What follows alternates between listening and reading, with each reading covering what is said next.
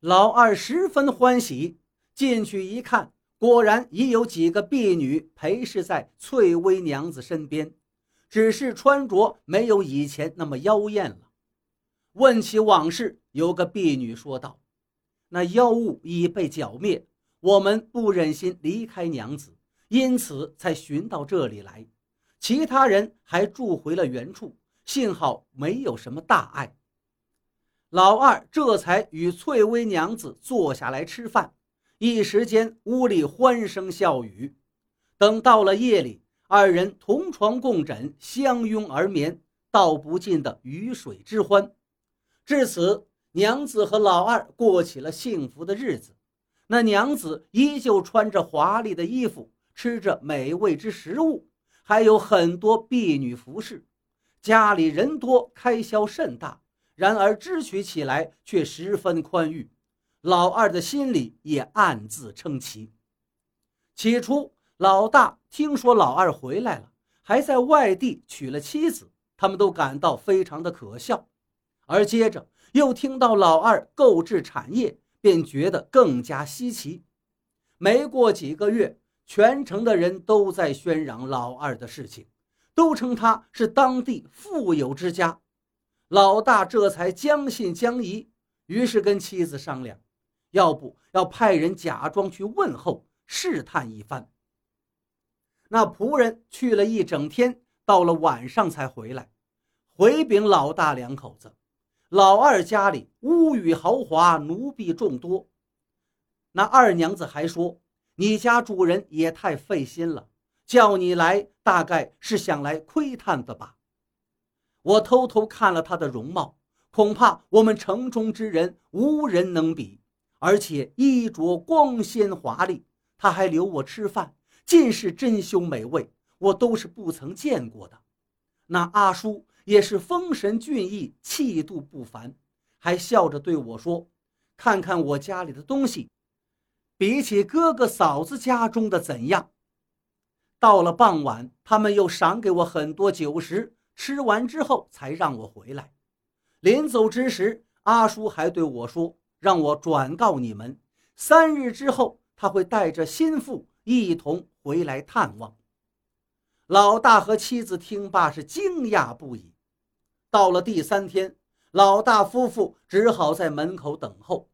不多时，就见高头大马拉着一辆车，后面跟着一众随从缓缓而来。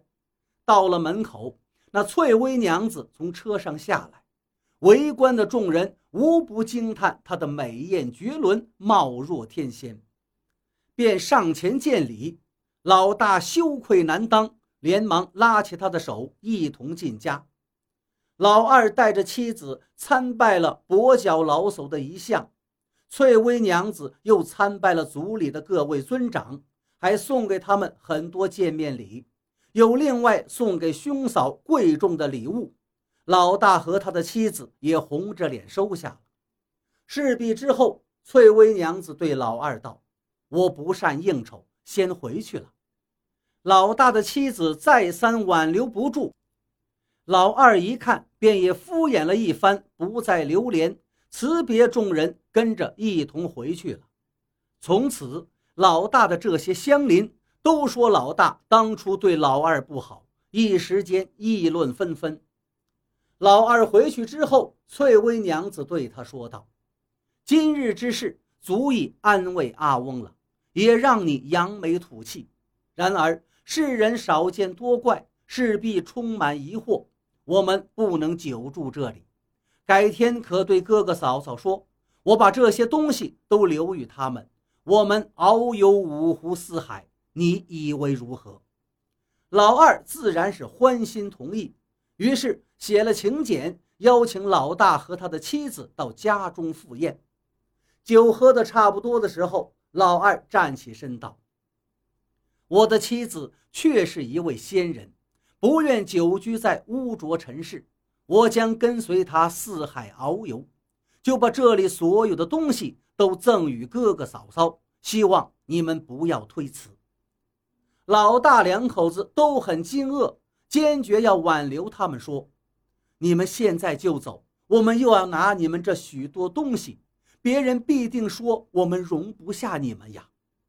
老二一听，忽然拿出一把雪亮的刀子，当啷一声扔到地上，说：“若不是父亲慈悲，这把刀早已尝到了哥哥嫂子的血了。”他这才把事情的原委告诉了哥哥嫂子。老大和妻子听完，惴惴不安，不敢言语。翠微娘子对老二说道：“收拾好了。”老二便长啸一声，和翠微娘子一同出去，骑上两匹骏马，向南奔驰而去。老大看老二居住的宅子及各种物品，何止千万两银子。便搬来住下。老大的儿子长大之后，却是个不孝之子，整日游手好闲，惹是生非，把老大夫妇都气得呕血而死。